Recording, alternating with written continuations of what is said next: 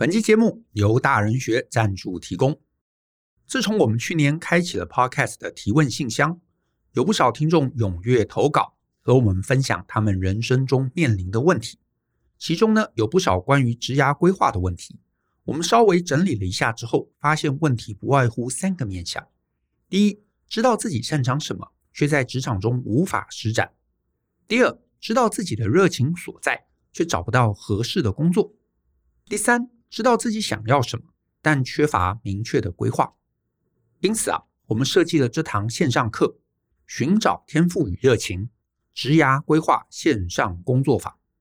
在这堂线上课中，我们结合了多年一对一职涯辅导的经验，设计了十道关卡、八个概念影片以及二十组系统化的工具，帮你来厘清自己的目标。另外，我们在课程中还有一张职涯探索地图，你可以透过课程的引导，在上面写上自己的思考，循序渐进的找到自己的职涯方向。我们相信，亲手找出的答案，绝对会比旁人的建议更有意义。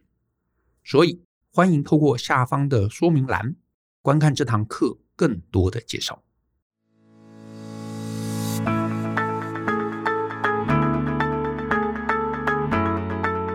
欢迎收听大人的 Small Talk，这是大人学的 Podcast 节目。我是 Brian，老师好。今天这一集呢，也是布莱恩的职业大百科系列。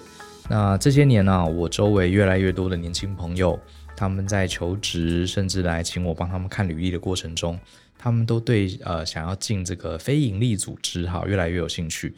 可是我们一般人呃，包含我自己以前在内哈，对非营利组织都觉得好像跟志工哈。这个做慈善哈，好像有点关系，好像就是哎，你不缺钱，或者是你真的哇，非常非常这个在乎这个呃社会的弱势的福利，然后你不在乎自己赚钱，也不在乎自己的职涯，这样的人好像才比较适合去呃 NGO 哈，非营利组织。呃，可是其实这个观念其实现在越来越呃被打破了哈，所以我们今天也难得，今天虽然是讲职业大百科，可是其实啊，在非营利组织工作，它也是一门非常重要的专业。啊，也是需要很多管理的知识。我们今天特别欢迎这个 Teach for Taiwan，好，为台湾而教的永续长杜莹，好，来到我们节目当中。Hello，杜莹你好。你好，Hello Brian，Hello 听众大家好。那先跟听众朋友介绍一下你平常的工作，还有永续长，好，在 TFT 大概是扮演什么角色？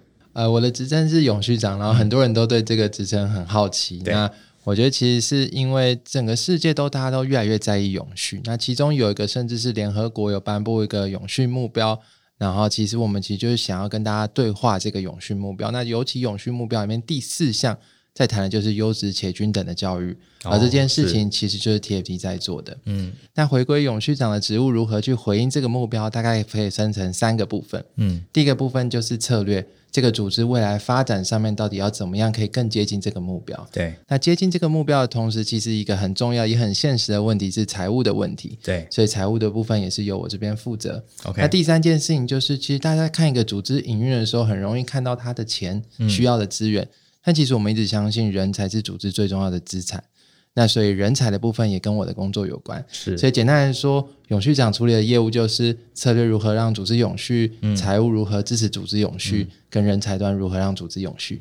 有没有办法？其实 Teach for Taiwan 在台湾，呃，如果你对于教育，尤其是弱势偏向地区的教育，你稍稍有些关注的话，呃，你应该有听过这个单位。那他们在 TED 上有，呃，他们的创办人刘安婷有一场非常非常知名的演讲，哈，我听。听了两三次都非常感动，那你可不可以？可是还是有些朋友不知道 Teach for Taiwan 嘛？那杜莹，你可不可以简单用一两句话讲讲 Teach for Taiwan 到底在做什么？Teach for Taiwan 的中文名称叫做为台湾而教。那到底要为台湾而教什么呢？我们大概分成三个面向。第一个面向是我们会招募对于教育不平等有意愿的年轻人到偏远地区的学校担任至少两年的全职老师。哦，就是你们所谓的两年计划，对，这是我们的核心计划。嗯、对，那这个核心计划第二段呢，就是我们会培育这些人才在现场发挥对孩子、社区、学校好的影响力。嗯嗯、这是第二段我们在做的工作。对，但其实 Teach for Taiwan 作为一个人才培育工程，我们从不止于这两年计划。第三段我们更重要的是这些人才的长期发展。嗯，因为我们相信要改变教育不平等是需要整个社会的力量。人才进到现场两年，只是因为他必须在现场跟问题真实相处之后，对，他以后如果成为一个政策制定者，他更了解这个政策需要的现场脉络是什么。嗯，那所以就可以用三段的来理解我们，从我们要招募人才，嗯，培育人才，进而发展人才。而这一个人才工程其实也不是台湾独创的，是全世界大概有四五十个国家都有 Teach For 系列哦。然后我们只是借用了这样的概念，然后在台湾落地生根。嗯、OK，我可不可以简单这样讲？所以你们的单位基本上。就是因为偏乡的小朋友教育问题、教育资源跟都市其实差很多，然后一般想要当老师的人，他可能有自己的职涯考量，他也不一定有办法跑到这么偏远的地方，所以你们等于是搭起一个桥梁，你们培育了一群呃老师，然后呢，你们呃引导他们去偏乡这些教育资源比较差的地方，让他们在那边至少当两年的老师，然后这一群老师呢，你们也同时培养他们。呃，让他们有一个后续好的职涯，培养他们一些能力，是不是可以这样解释？是啊，Brian 说的很精确。嗯嗯，然后常常大家会有一个误会，就是说我们培育的就是老师，但其实我们真实想培育的是一个 leader，是，是一个领导者，因为我们相信要带动教育不平等的改变。嗯、你虽然在现场，你的职业是个老师，对，但其实尤其在偏远地区，你要影响孩子，从来都不是教室里面的事情而已。对，对，你需要跟学校的其他伙伴合作，你需要跟他的家长合作。嗯真的，你需要让更多社会的人注意到这个问题。所以，他虽然是一个 teacher，对，但我们同时也相信他是一个 leader。对，对，嗯，我完全相信啊，因为这个大家传统好像就觉得啊，这个当老师就是一个安稳的工作哈，比较单环境单纯哈，这是当老师的好处。其实，因为我自己，我爸爸是中学老师，然后我自己也从事教育界，然后因为爸爸是老师，所以呃，家里的亲戚朋友其实很多都是老师。其实我非常了解哈，老师这个工作其实是非常非常复杂的，而且他有很多很多的限制，然后他的资源往往也不够，所以我们完全认同，如果你能把一般调皮捣蛋的小朋友，甚至是偏乡的小朋友，把他们带得很好，还不光是课业哦，你还要这个鼓鼓舞他的人生啊，然后最后你也把自己的这个专业管理得很好，这绝对会成为一个 leader。对，可不可以举几个例子？就是啊。呃 Teach For 台湾到底在台湾有多多久历史了？哦，我们快要十年了，已经快要十年了。三年开始了，对。OK，所以如果两年为计划是一期的话，其实你们已经培养出很多人了。对，我们现正招募的是第八届的计划成员，是。那我们累积已经送出超过两百多位的计划成员，在各个学校现场服务。哦、是，是。来让大家理解一下我们每一年会发生的状况。每年大概全台湾其实有三千多个人会注册在我们系统里面，希望申请这个计划。哇 所以其实台湾的人是非常对这件事是有意愿的。对，但是其实我们也知道，现实上来说，每个人要能够投入两年全职的时间到现场是一件不容易的事情。嗯，但即便如此，还是每一年平均有一千个人会送出他们的申请。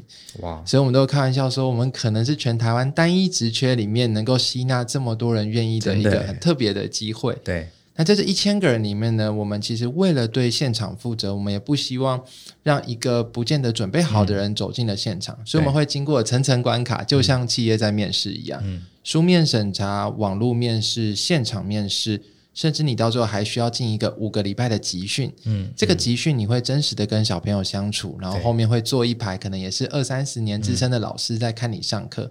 目的是检核这个人是不是准备好能够站上讲台，嗯嗯，所以大概每一年我们平均送出去的人大概就是五十多位左右，所以几乎是一千多位选了五十多位，呃、哇，这个很难进诶，搞不好比台积电还难进。呃，我们希望这个是一个我们对捐款支持我们的人、嗯、信任我们的学校跟申请的人的一个尊重，对，跟负责，嗯，因为我们不希望让一个还没准备好的人，然后倒到了现场。对孩子没有好的影响，对他没有好的影响，嗯、对这个社会大众看待这个 TFT 模式也没有好的影响。嗯，嗯，所以这是我们为什么这么严格看待这件事的原因。是，嗯，那你们录取的这些人有呃有什么样的基本条件限制？像我这么老可以参加吗？哦，你绝对不算老的。我们的年龄的上限其实是六十三岁哦，所以就是，是呃，就是公务员比较需要接近退休的年限这样。嗯嗯嗯那我觉得，首先在条件上面，既然 Brian 问到了，就是我觉得大家脑袋里面都曾经想过一个问题：对，我没有教师证，我可以当老师吗？对。那这个问题呢，其实是是也不是。嗯，是的原因是你的确没有教师证可以当老师，但是是有条件的。那尤其是在偏远地区的学校，这是在 TFT 这个组织存在以前，法规就有这样的规定。OK，这所学校第一次招募的时候，只有教师证的人可以来考试。是，但是如果他不管是人不足，或者他没有录取到他适合的人，嗯、他就会开第二次。是，第二次就是要有修过教育学程的人才可以来考试。是，但是呢，往往就不见得第二次他也可以找到合适的人，嗯、所以他就会开第三次。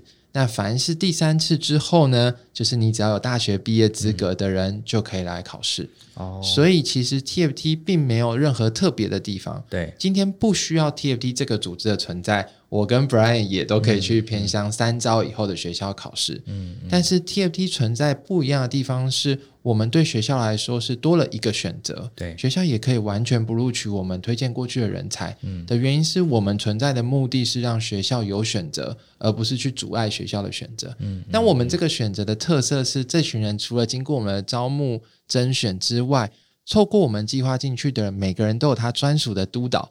用比较管理的语言来说，他有他的 mentor 跟 coach，嗯，有人专门看他的教学，有人专门看他的领导力。是，那这样。并且持续的培训，是我们相信我们对现场一种负责的方式。理解。我换个角度想，如果我是偏乡呃学校的校长或是教务人员，我一定很忧心啊，对不对？我在这个地方根本就没有呃老师要来。那当然，照刚刚你的说法，其实我三次招募，第三次其实我是不需要教师证，是不需要学分的。可是如果有你们这样的单位存在，对我来说一定是个品质保证嘛。对不对？那我当然还是希望在资源不足状况下，给我的学校的小朋友更好的了解了解。这个其实确实是真的蛮有意义的。我们希望让他多一个选择啦。我们不见得是最好的选择，他可能也会可能有另外一个他觉得很适合他们的人，嗯嗯、但我们就是多一个选择。了解。那我也好奇问一下，你们成立这十年已经办了，现在是第八届，对不对？那两年之后，你们培育出的这些呃老师们，呃。他们去哪里了呢？或是他跟你们的机构还保持什么样的联系呢？嗯，这是一个很好的问题。嗯、然后，其实我们大概从送出了三四届老师之后，我们就开始在回回想这个问题到底应该怎么做。嗯、因此，我们参考一些国外的组织，因为我们其实我们的定位是希望透过这些人才去长期改变教育不平等。嗯、所以，问题是那哪些关键的路径是对改变教育不平等息息相关的？我们会用这个角度来想。嗯、因此，我们定义了几种关键路径。老师当然是一个现场很重要的角色，对。但老师有他的主管嘛，所以学校的领导人、主任或是校长也是很重要的角色，嗯、对。但是其实，在一个偏远的社区，我们现在叫地方创生啊，但其实社区发展也是很重要的角色，非营利组织工作也是很重要的角色，政策的制定也是很重要的角色，社会创新的伙伴们也是很重要的角色。嗯、我们大概定义了几个四到五个途径，是我们认定是关键途径的。嗯嗯嗯、那这几年发展下来，大概。七到八成我们的校友结束之后，他们都走在这些关键途径上。是，是。但我在讲关键途径的时候，我并没有比因此觉得企业不重要。所以，我们的确也有部分的校友走上了企业，嗯、甚至也有很多企业非常认可我们这样的组织培育出来的人才。嗯台积电提供我们的优先面试的机会，哦、联合利华、奥美等等的公司，嗯，那甚至如果大家在网络上找的话，国泰是最全面支持这件事的。嗯嗯嗯、只要你是国泰金控的员工，其实你甚至有机会录取了 TFT 就可以留职停薪两年。你还不是国泰金控的员工，但你同时两边 offer 都拿到了，嗯、你也可以申请延后入职两年。对这个会是我们慢慢更跟企业做接轨的一些选项，可以给大家参考。我大概你这样解释很清楚，我大概理解哈。你看我讲对不对？就是说，假设我今天是一个二十出头岁的呃大学毕业生，然后我对于教育、对于去偏向服务很有热忱，可是我的爸爸妈妈可能会阻止我。哎呀，你不要去做这种服务。第一个，你薪水很低啦，哈。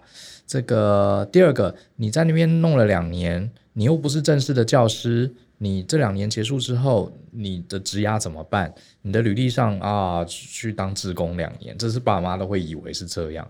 所以其实你们把这整个系统有建立起来，也就是说，呃，第一个，我假设我这个年轻人去参加这个活动，凭着一腔热血，可是我第一个我可以领到还不错的薪水，嗯、对不对？会有薪资，我们是有保障，每月三万六至少的薪资，至少对不对？嗯、这三万六其实。也不低耶，是至少，而且就是首先他在那边的消费水平绝对没有台北多，是。然后有时候学校其实会有宿舍，哦、然后我们其实也有合作伙伴，有车子上面的合作，嗯、所以其实一些生活的花费有被 cover。然后三万六其实是至少，也就是说你多的就都是你自己的。嗯嗯。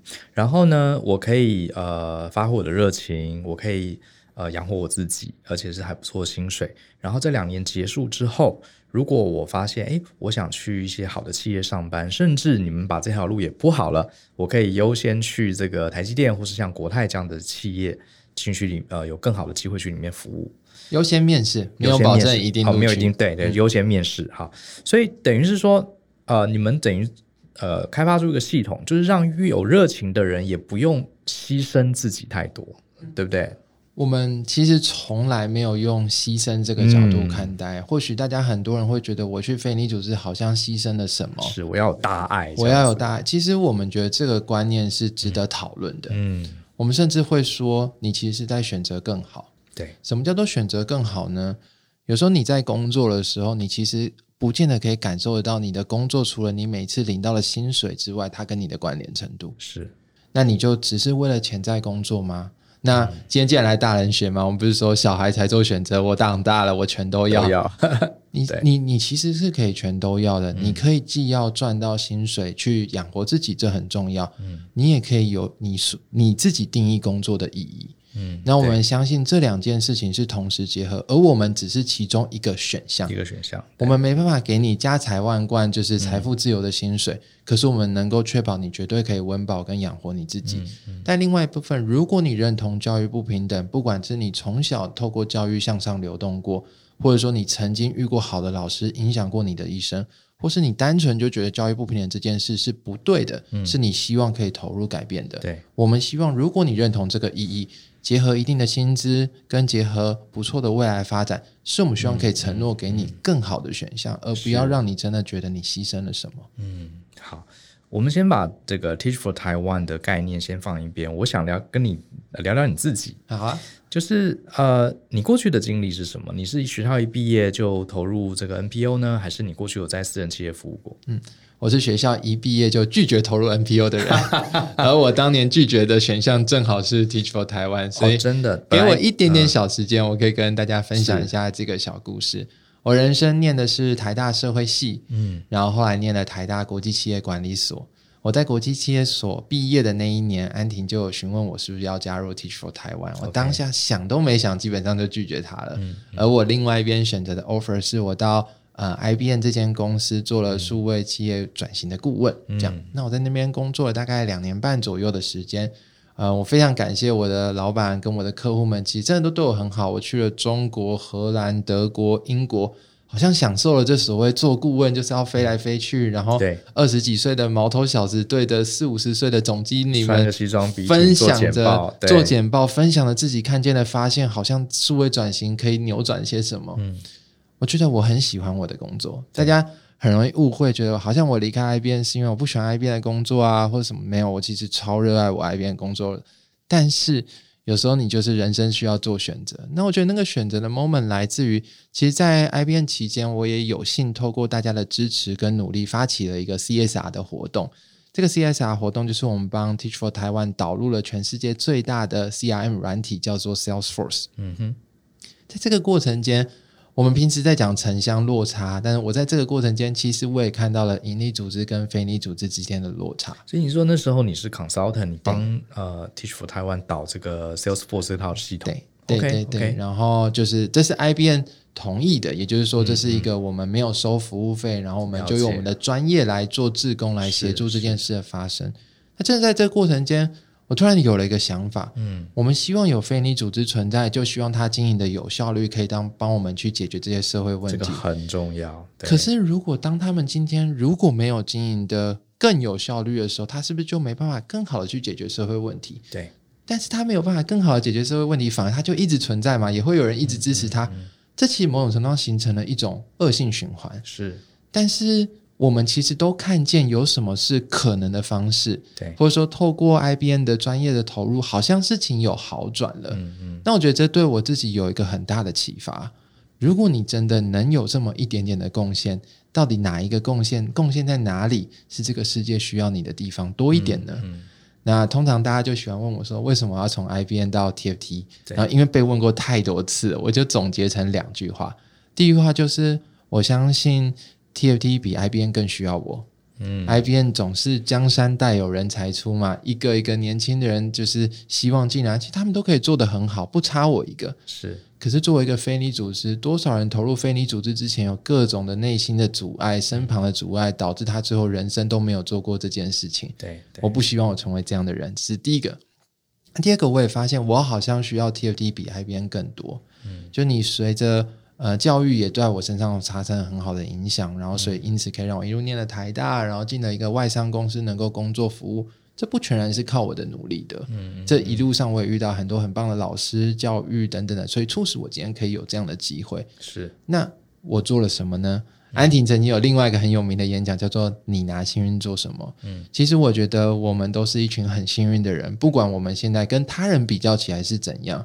可是我们拿着这些幸运做了什么呢？那我因此这样检讨之后说，或许我人生的幸运需要去做一件我更认同的事情。嗯，那反正 IBM 的事情总是有更多的人才能够去做嘛。嗯，那尤其我又看见了这个非营利组织的人才的呃一个缺口。嗯，那这时候是一个自我挑战。那如果你呢？你做就会比较好吗？嗯，相较于。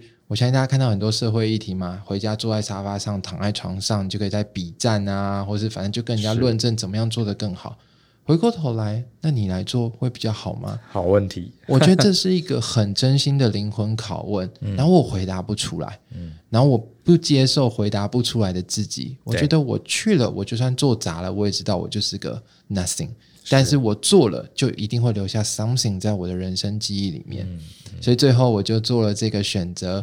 不是只是回应自己想要赚更多钱的那个自己而已，而是问的问题是反过来：这个社会如果需要我，嗯、哪里是更需要我的地方？是我我可以理解，因为我记得呃，我在美国读书的时候，我那时候在 Chicago 的 Northwestern 读书嘛，然后那时候呃，我有去他们的 MBA 的 program 啊，有一些课是在 MBA 的那个 Kellogg 修课。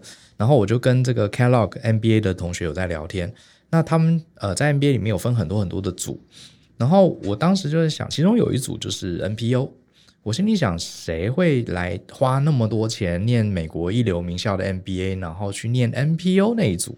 当然是念什么 Marketing 啊、Finance 啊什么，或是国际关系什么之类的。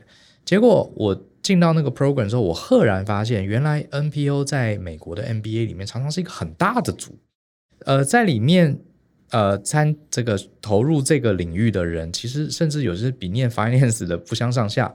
我那时候很震惊，然后我就去问那些呃念这一组的同学，后来我才知道，对他们来说，呃，这个 NPO 其实是一个，我们先不要讲说你充满了服务的热情，它其实是一个非常复杂、很专业，也非常非常需要效能而。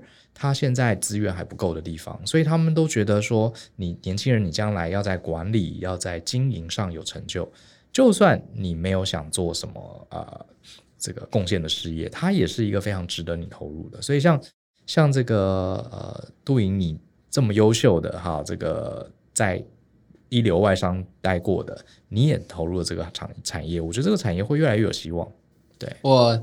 希望，其实我看着身边更多比我更优秀的朋友们，嗯、我其实常常在想，每份工作都可以赚钱，对，每个人的意义价值都不一样，嗯，但你只需要自问，你喜欢你的工作吗？对，我觉得就这个问题是我们没有真的很认真去挑战过的。是是。那每个人有每个人喜欢不一样的地方，有人就单纯喜欢赚钱，但我相信不是每个人都只喜欢赚钱。是是。那为什么我们不能贪心一点？我的工作既可以赚钱，又能让我有成就感，又能够帮到别人。对。所以我觉得这是第一个选 NPO 不容易被大家看见的面相。没错。那第二个，我觉得 Brian 刚刚讲的非常好。就是其实 NPO 是在解决的社会问题都是非常复杂的。对，这个复杂呢，甚至有时候就我个人的浅见，有时候管理的问题其实有可能是单纯的。嗯，怎么说呢？反正最后就是那个 dollar sign 嘛。对，就是钱多钱少。但我们就谈 NPO 好，今天一个人说他要捐我五千万，然后要得到我们董事会的席次，嗯，或者说他就说要在学校剪红布条，每天去帮学生做志工，是这一定就是好的吗？嗯嗯，那他相较于一个只定期定额捐款给我五百块的人，就一定是谁重要谁不重要吗？对，这些问题可能这样的客户 customer size 在。管理的行业很好去做区分，嗯嗯，可是我觉得在非营利组织最难的地方是，这反映了你什么价值？对，然后价值其实就是每个人都有每个人的价值观嘛。嗯嗯，那我觉得这件事情就会让这份工作是他挑战，也可能是他迷人的地方，因为你在这里其实是在认识你自己跟这份工作的关联。理解，因为我自己也是管理顾问出身，我觉得应该这样讲，其实严格的说啊，你是不是盈利事业？你都有这个公司的文化跟宗旨跟价值，可是呢，呃，NPO 会对这个更敏感。那一般企业有些时候这个价值啊，反而是模糊的，就是他呃，老板在招会的时候都会讲，哎，我们公司的核心理念、价值啊，mission statement 是什么？可是真正有时候遇到钱，或是遇到什么经济不景气，他就会跑掉。所以呃，对经营者来说，如果你进到了 NPO，你要去。抓准这个价值，我觉得它其实是一个更大的挑战。甚至有些时候，像你刚刚举的例子，有人拿了五百万、一千万，呃，丢进来，你就要很仔细的去 review，呃，它带来的连锁反应，而不是说这个钱入账，我可以做什么事情。对，我，我觉得这确实，诶，这是对于一个，因为管理者本来就有这个一个管理者的挑战，本来就有比较是抽象面的跟具体面的。那在 NPO 可能抽象面的挑战又更大一点。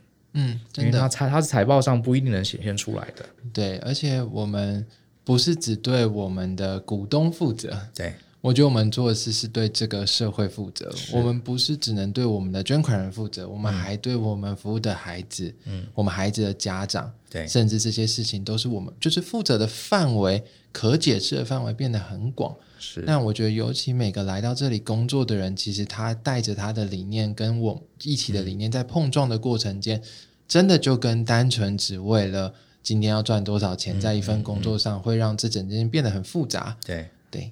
那我也想问你个人的感受，就是你之前在私人企业好当 consultant，那你现在进来的 TFT 这些年，你感觉对你自己个人的生活啦，还有上班的时候每天。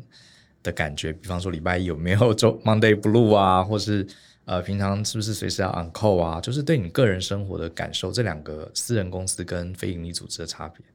我觉得相同的地方是我都很热爱我的工作。嗯哼，嗯哼，其实我从我好我蛮幸运的，就是可能因为我遇到的环境啊、主管啊都对我蛮好的，所以我比较没有遇过 Monday Blue 这个问题。这样，嗯、那相同的地方是我都很热爱我的工作，但。有很多不同的地方，其实这或许也是大家会好奇的。对，那尤其我来 TFT 真的就是有各种的 culture shock。我记得我来的第一个会议，然后那个时候我们其实是招募人才上蛮挑战的，所以我急着就想要 review 所有的数字，但我的 team member 竟然就说：“哎，我们今天议程虽然说蛮多的啊，但是我们还是想先了解一下大家现在的状态。那我们大家来 check in 一下好了，就是这个是一个进入会议的状态。”然后他就说。如果你现在眼前是一片，你是一艘在汪洋上的小船，你觉得你现在看到的是什么风景？嗯，哇，那个时候我心里面觉得，天哪！我如果是一张汪洋上的小船，我看到就是一个暴风雨，然后就是 我已经是残破不堪，然后你总会跟我谈这个议题。但其实我觉得在这个瞬间是我成长的机会，TFT 让我看见的，就是说，除了你要解决问题的时候是很重要，在你身边的这一群伙伴，那些人的状态其实也很重要。不是只看见事，所以人事兼重，我觉得是我在以前的工作里面不容易被发展的面向，但是来到 TFT 之后，会让我更在意的价值。嗯，那另外一件事情也是，就是说，在看着孩子的时候，你真的会感受到我在台北，然后可能我们服务的地区是在屏东啊、花莲啊这样的地方。对，有时候你用台北的视角去看待这一切的时候，好像。逻辑上过得去的事情，但是在现场可能就是完全不一样的风景。是，那如何能够有更多的同理去感受，甚至离你很遥远的地方，然后跟你完全不同长大背景的人的状况，也是在这份工作上让我学习到很多的。我遇过每个月其实已经很辛苦，还是定期定了一百块给我的人，我也遇过那个真的是非常非常有钱的人，嗯、然后我发现真的是让我开拓了我对于人的观点跟眼界，这样。嗯，其实我呃，像因为我的专长专案管理嘛，我们常常在讲这个利害关系人很重要。你要做好一个案子，你要完成一个好的项目，要经营一个好的呃公司，你都要搞清楚利害关系人。我自己的经验，因为我也有些学生他们是 NPO 出来的，我常呃帮他们解题。我发现其实 NPO，如果你在 NPO 待过几年，你对人的敏锐度，你对处理这些呃周围各式各样利害关系人，甚至他们一些隐性没有讲出来的需求，我觉得可能搞不好比私人公司会练得更强诶。对，也也可能有一个原因，也是因为非营利组织相对规模都没有私人公司大嘛，嗯、所以每个人需要负责的事情就比较多一些，这样，对然后更接近新创的状态。是，是，所以什么都做的时候，你就会碰到更多元的利害关系人。嗯、但在大公司的时候，你比较容易是某一个 specific，就是某个专业的 function 底下的人，所以你可能对应的。利害关系人都是蛮有限的，这样子，是是一直要到往上升了之后，才可能有更宏观的 view。这样，嗯、那我觉得这都是不同组织大小啊，跟组织的状态啊，会能够感受到不一样的风景。嗯，那呃，毕竟 TFT 做的是教育，呃，可不可以跟大家分享一些你过去的经历？就是对于这些偏乡的小朋友们，有没有什么呃，你看到他们的改变啦，或是有一些什么样的案例啊，是值得跟呃，听众朋友分享，因为虽然我们没有进到第一现场，也让我们看到原来你们这些十年来做的事情，真的对偏乡的教育平等带来了一些呃变化。有没有这样的一些案例？嗯，我就是一个离现场非常遥远的人，所以我 刚加入 TFT 的时候，我们家就想说，好，杜宇，你实在离现场太遥远，我们就把它丢去那边生活一阵子，这样。嗯嗯，嗯。那所以我就被安排去那边三天两夜。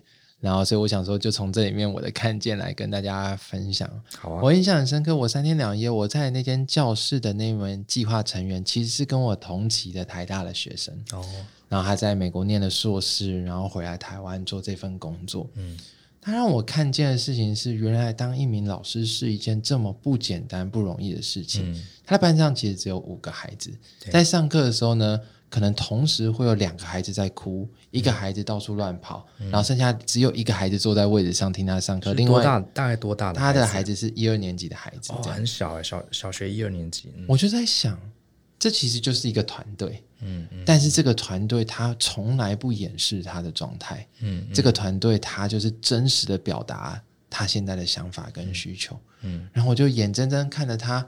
如何能够 prioritize 排序？现在应该先处理哪一位孩子的什么状况？让哪一位孩子坐下来？让哪一位孩子停止哭泣？然后这门课可以开始学习。嗯，你可以想象，当一个老师，我觉得就是一个好的主管、教练等等的。他需要先设定今天大家要一起完成什么目标，他要能够拆解步骤，让每个孩子能够吸收，最后能够成功检核。他是不是有达成这件事？我看着他，我就好像在看一个。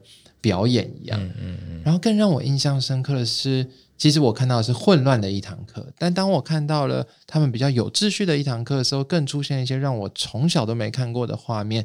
就是在上课期间，然后就有个孩子一直在吵闹，嗯，然后后面呢，就是有一个孩子就突然所有孩子都对他鄙视，就是手指头比的四，嗯，我想说大家在干嘛？就是什么意思？对。然后后来下课的时候，我就问老师，因为那孩子看完那个四之后，大家都对他鄙视，他就停下来了，然后好好上课。我下课的时候就问老师说：“老师，他们是什么意思？”对，他说：“这是我们班上的一个规矩，可以说是我们的文化。这四个字叫做‘请尊重我’。”嗯。他学会了让孩子告诉孩子，我们要尊重彼此上课。嗯，那我觉得这件事情，甚至有时候在工作场域，我们都不见得能够让彼此尊重彼此的工作环境的同伴的，就只是私下的抱怨。他能够让孩子用语言之体，这么小的孩子可以这样讲，我觉得很难得。嗯，或者说在下一堂课上面，我看到小朋友举手，嗯，小朋友举手呢，他不是问老师问题，他跟老师说：“老师，我现在不是很想上课，我可以去走廊静一静吗？” 然后他就去走廊静静，嗯，然后他后来也就自己回来。老师，我准备好好上课了。这些都是我从来没想过。你看，呃，老师需要花多少的时间，能够让孩子学会这个？其实我们叫做所谓的非认知能力。嗯，一般我们在理解你的成绩啊什么的，是认知能力，学科上的表现。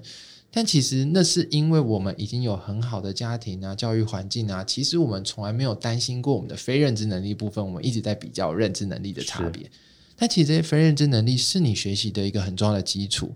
你是不是自律？你有没有责任心？你会不会尊重他人？等等的不同的面向。嗯，所以我觉得，在我看着他的时候，当然啦、啊，他还是有协助孩子在学科上的进步。但是这些东西真的是让我眼界大开。然后我觉得非常难得，我们找到了一个这么看起来就是 promising 的人才。可是他来到了这个，我其实觉得，我为那些孩子同时既感到不舍，又感到开心。不舍的是，我看着孩子这样的状态，我真的很难想象他长大以后会成为什么样的人。他的生活是一切这么的混乱，带来就两只脚穿的鞋子是不一样的，然后什么，就是我其实很不舍，可是我一方面又很替他们开心。我们很幸运能够找到这样的人成为他的老师，然后看着他对于孩子有影响，然后这是非认知能力这段。那最后总结的小故事，其实他们有安排我在那边上一堂课。OK，然后就讲了一个绘本给孩子听。嗯，那个绘本其实就是在谈你身上有标签，然后你应该撕下你的标签，你很特别，每个人都是特别的自己这样。但就有个孩子眼睁睁看着我说：“我的标签哦，我很笨呐。”他就看着我说：“我很笨呐。”大家都说我很笨呐。嗯，哇！我在那个瞬间我真的不知道该怎么回答他。他就是完全用负面的标签来吸引我的注意，嗯然后就其实有点挫折。那但是当下我就说，那你们有没有什么呃，你们喜欢给别人的标签，或是你们很喜欢的对象？然后那个孩子马上转念，他就说我很喜欢我的老师，嗯，然后其他孩子说我也很喜欢我的老师。就接下来每个孩子为了比谁比较喜欢他的老师，他开始站到桌子上面，然后那个瞬间我真的就感受到他们有一个信赖的对象，不管他今天活在怎么样的黑暗里面。他的老师可能是他的那一道光，而他深深的信任这件事情。是，那这个是我总结起来，我看到 TFT，其实我们都有出研究报告啦，学历的研究报告啊，动机的研究报告，认知非认知能力的研究报告。但我觉得那些数字对大家来说都是比较不容易有感觉的。嗯嗯，真实的感觉就是，我其实真的看见了一个老师对一个孩子能够拥有的影响是这么的大，真的。我觉得我也想请借由杜莹的观察跟听众分享一下，因为我想大部分我想在台湾你会拿着手机听 Podcast 的人，我想我们大部分都住在都会区，呃，基本的条件绝对不像是 TFT 在服务的那些偏向。你可不可以跟大家讲一下，为什么呃台湾整体而言这个教育不平等的问题到底有多严重？可不可以举一些例子？就是因为我们在都市待久了啊，我们真的很难想象。台湾现在已经这么进步了，然后大家又很有爱心，常常有各式各样的捐款，怎么还会有一些偏乡的小朋友，呃，没办法好好的读书？到底是怎么回事？就是可不可以让给大家一个概括的了解？嗯，我觉得首先我们从数字开始哈，嗯、我们来 market sizing 一下这个市场到底可能是什么样子。大家可以先自问一下，你觉得全台湾有几所的小学？好听一下，大家心里面可能都有个数字。对，台湾其实有两千多所的小学。是，然后接下来下一个数字，他在讲，那我们常在谈偏乡教育，那有多少学校小学是被政府定义为是偏乡学校？嗯，好，八百多所。哦，所以给大家一个概念，嗯，全台湾每三所国民小学里面就有一所国民小学是属于偏远地区的学校。是，八百多所概念。嗯，那接下来你就想。哇，那八百多所有多少孩子在这边长大？对，一所学校假设用最小的小校来看好了，三十、嗯、个孩子够少了。嗯，八百多所学校可能就两万多个孩子。对，台大一届毕业学生可能才两三千。嗯，嗯，所以可能是十几年的台大毕业生加起来，嗯，这么多的孩子是属于在偏远地区的孩子。嗯，这是第一个数字的部分。大家说。哦，量很大，所以呢，那他们真的有很大的落差吗？对对对，他们落差到底有多大？国际有个评比叫做 PISA，P-I-S-A，不是可以吃的那个披萨，P-I-Z-Z-A。他其实就测量过几个面向，用国际的角度测量。他说，最优势的孩子跟最劣势的孩子，他们的差距可能有差到六年。六年是什么意思？嗯，六年就是你给国中三年级的孩子，小学三年级的题目，他可能都不见得会答对。这个叫做六年的落差。很多人就会跟我说啊，这是国际的调查啦，所以可能没有台湾的脉络。嗯，他说好啊，那我调了国中会考的资讯，嗯，大家或许对国中会考稍微有耳闻。国中会考有一个等地叫做 C，C 叫做就是未达及格的现象。嗯、对，然后在台湾国文、英文、数学三个科目上面，基本上偏远地区孩子拿到 C 的比率，可能都是都市孩子的一倍以上。嗯嗯，然后甚至在英文跟数学科，就是接近一半的孩子，他们可能是拿不到，就是都是拿到 C 的。对，那你可以想象。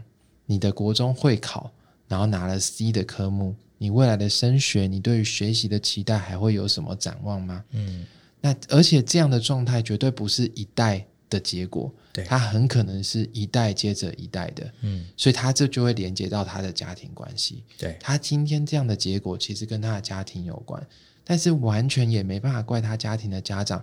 这样一个没落的社区里面，他很可能都在外地工作，所以创造的是隔代教养的状况。嗯、阿公阿妈其实也很辛苦，要抚养大家长大。嗯、外地工作的父母，谁个哪个父母不想待在孩子的身边？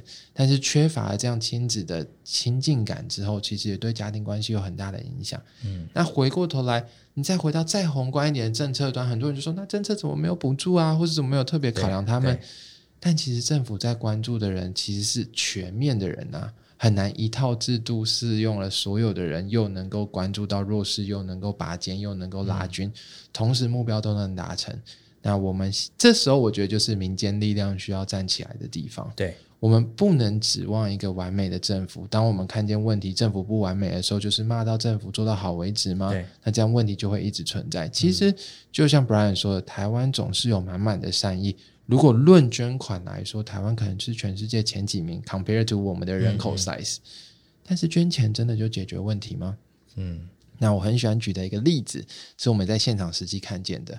我们去到学校，校长就打开了一个房间，那个房间里面满满的鞋盒。嗯，大家可能都有知过，有鞋盒送暖啊，寒冬送暖的活动，送玩具啊，这些善意都是很重要的。嗯，这些善意都是我们很珍惜跟很珍贵。可是故事却长成了这个样子。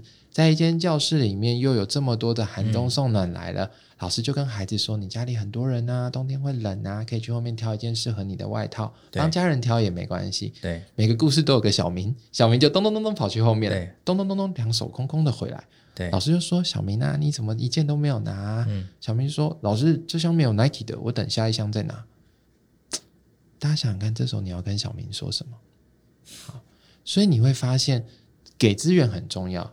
捐钱很重要，但在这个瞬间，一个配套很重要。小明面前的这个老师怎么回答小明才是最重要的。嗯、一切没有这些东西，老师如果可以好好回答小明的话，小明可能也可以得到他需要的资源，跟他需要学习的态度。嗯嗯。嗯，所以这是为什么我们其实说，回到国际研究上，哪一个教育投资最重要？对人的投资最重要，也就是对教学者的投资最重要。那回过头来。我们对于老师都是秉持的什么观点呢？我们都觉得是什么样的人成为了老师，或是我们过往对老师的态度是什么样呢？我觉得这就会回到一个更系统性的问题，就是我们教育整个体制里面非常重要的一群人，为这个国家培育未来人才这一群人，可能不管是他的自我效能，他这个职业得到的社会尊重或是待遇。是可以有很大的商讨空间的，确实，确实。所以你刚刚讲那个，就是意思就是说，其实，呃，就算大家的爱心真的呃都以物质转换成物质的方式送到了偏乡，可是这群小孩子在他人生成长的初期，他需要一些物质以外的资源，就像你刚刚说要投资在人身上，对不对？对，我觉得。资源需要的是更多，可是那个多是不同类别的资源，也是大家不容易能够直观去理解的。没错，那这个是我们很希望可以跟大家沟通。嗯、换个角度想，大家也很常讲，为什么捐钱不能直接捐给孩子？为什么要非你组织要人事费什么的？嗯嗯，我们都会想，那你如果直接把钱拿给孩子，会发生什么事情？啊，这个中介的角色的价值。在台湾也没有太被认可，嗯，而这个其实是我们跟国外一个很大落差的地方。对，我相信在国外不会有人觉得可以去 Bill Gates Foundation 工作的人是不好的，嗯、对，大家真的觉得这是一个要争取的机会，嗯，但台湾我们的不管是哪一个世代的人，会觉得去非营利组织是一个要争取的机会吗？通常不是，嗯，为什么不是呢？因为它其实也有很多现实的限制。但为什么会有这些现实的限制呢？其实也跟我们提供资源的人怎么看待它的价值是息息相关的。是是，所以整体而言，我会说，台湾很多非营利组织都会需要各式各样的资源。嗯，但或许共通性，大家最缺乏的资源，会是这个社会对非营利组织者的善意。对，那我就深深体会过这个善意。其实我从 IBN 来到 TFT，大家最常问我的问题，嗯、其实不是为什么你要从 IBN 来 TFT。对。他最常问我的问题是：你什么时候要离开 TFT？你会发现这个问题本身它不是问题，是它是大家的答案。对，大家的答案是你其实很快就会离开了吧？嗯嗯。大家希望从这个答案印证自己的可能是自己的想法。嗯、那我觉得，如果哪一天我们有人从 IBM 到 TFT，或者从 Google 到 TFT，从其他公司到非营利组织，他不会再问他什么时候离开。而是问说，那你最近做了什么贡献？有什么我能帮忙的地方？对，那我觉得从这个 point 开始，我们的社会会变得更好。嗯，对，我觉得你让我理解了一些事情，因为之前在美国，我是很多年前在美国工作嘛。老实说，那时候的我也不太理解，因为我发现，呃，我有一些周围的 consultant 同事，或者他是呃美国一流名校的 MBA。他们选择了进到 NPO 去服务，也有一些是在 NPO 服务了一阵子，然后跑来呃我们公司，而且被我们重金网罗，因为他非常有这种复杂呃专案的领导能力。我当时就觉得，哎，这跟我们在台湾的认知好像有点不太一样。然后我后来才慢慢理解你刚刚说的，其实呃有很多很多的价值，并不是我们说啊做善事捐钱。这么简单，然后你找不到工作，好吧？你是有爱心的人，你不在乎钱，你就去做职工。其实不是这样子，它其实就是一个社会的事业。那最后我也想问一下，就是呃，我觉得你今天谈的东西，让我们大家有更深一层的了解，尤其对于偏乡教育、哈教育不平等的问题。如果说我是一个学校刚毕业的学生，然后呢，我对呃，我被你打动了，然后我希望能为台湾做一些事情，然后刚好我的职涯也是对教育有兴趣，我可以做些什么事？还有，如果我是一个三四十岁的上班族，我已经有家眷、有小孩了，我不太可能突然间放弃我的工作跑去偏乡，可是我很认同你们的理念，我又可以做些什么？我觉得其实每个人不管在哪个年龄阶段，拥有多少的资源，都可以参与 TFT。这是先是一个结论。我们可以怎么参与？那我先从不同的角色开始说起。例如说，你是在学的学生，可能就算临近毕业，我们每一年都有招募志工，对，也有招募实习生。嗯，然后甚至你如果应届毕业，已经有大学毕业资格的人，都很欢迎参加 TFT 的计划。嗯，那这一段呢，就是比较跟我们计划相关的，你会实际的走到现场。那另外一种参与我们的方式呢，其实也可以成为我的同事嘛。嗯，我们在台北办公室也有快五十位的伙伴，我们的各种专业都有，不管你是哪一个专业，我觉得其实我们都有你的空间，finance、marketing、呃，行销啊、业务啊、销等等都有，计划啊、设计什么的，所以呃，就是一个企业组织会有的职能，我们应该都有包含，除非一些太特别的啦。嗯，那所以也可以成为我们的伙伴。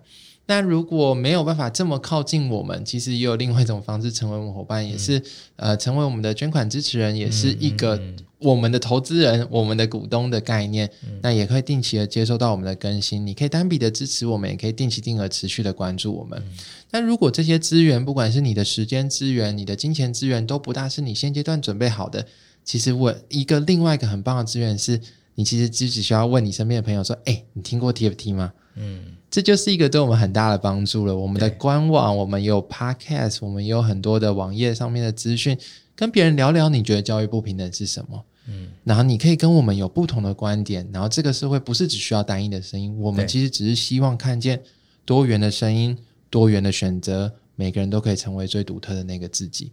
那我们相信，当有更多人开始讨论教育不平等，我们就会越来越接近教育均等的那一天。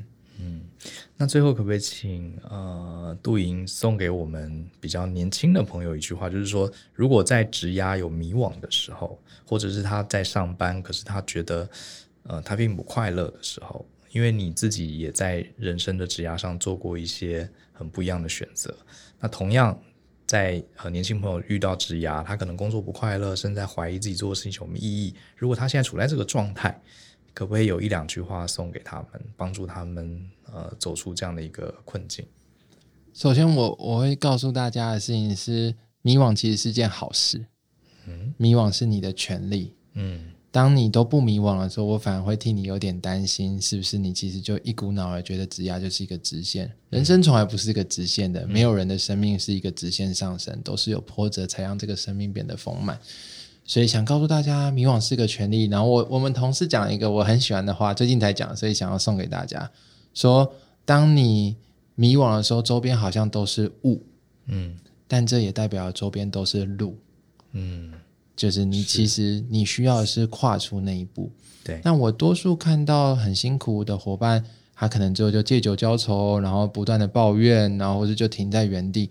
反正停在原地对你是没有帮助的。嗯嗯。那当你觉得周边都是雾，你跨出了那个步的时候，你就会看见路。然后觉得这是可以送给每个可能迷惘或是未来会迷惘的大家。反正走出勇敢的那一步，对我来说，我也就曾经走出了勇敢那一步，就加入 TFC。嗯，你才会知道你的人生会变成什么样子。嗯，哦，你这段话跟我们的 slogan“ 相信、思考、勇于改变”也蛮契合的。嗯，对啊，对。好，我觉得今天很精彩，至少我自己个人也对你们这个机构有更深一层的了解。好，我想我应该会做一些事情。